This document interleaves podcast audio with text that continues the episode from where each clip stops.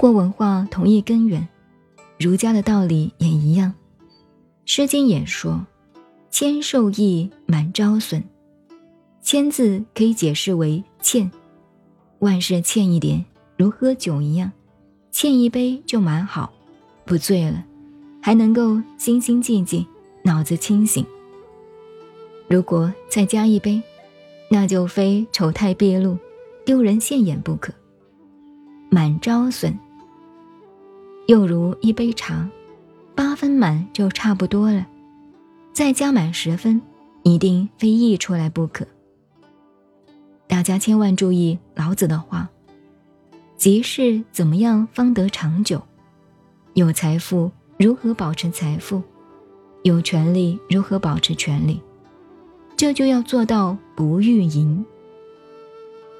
曾有一位朋友谈到人之求名，他说：“有名有姓就好了，不要再求了，再求也不过一个名，总共两个字或者三个字，没有什么道理。”有一次，从台北坐火车旅行，与我坐在同一个双人座的旅客，正在看我写的一本书。差不多快到台南站，见他一直看得津津有味。后来两个人交谈起来，谈话中他告诉我说：“这本书是南某人做的。”我说：“你认识他吗？”他说：“不认识啊，这个人写了很多书，都写得很好。”我说：“你既然这样介绍，下了车我也去买一本来看。”我们的谈话到此打住。这蛮好的。当时我如果说我就是南某人，他一定回答说久仰久仰，然后来一番当然的恭维，这一俗套就没有意思了。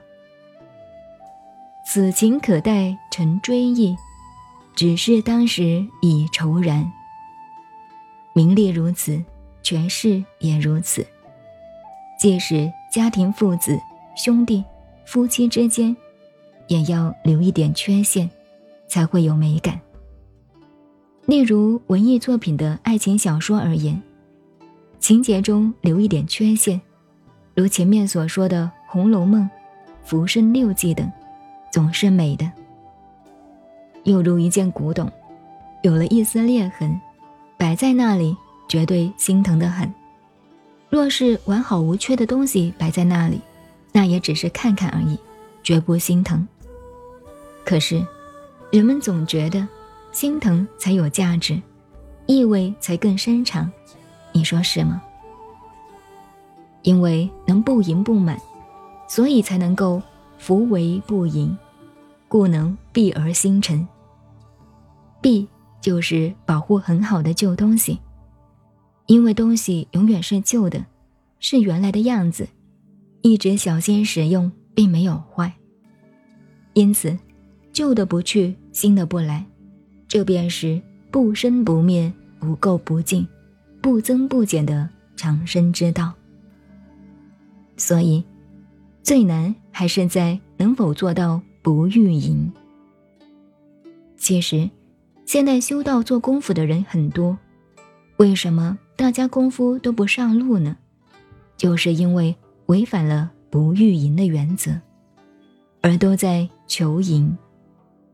打坐时境界稍好一点，下意识便希求更好，拼命执着这个境界，这样运营的结果，功夫反而不上路。如果了解保此道者不欲淫，把这功夫的原则把握住了，自然受益无穷。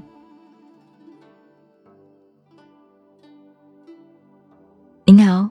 我是静静找恩，微信公众号 FM 幺八八四八，谢谢您的收听，再见。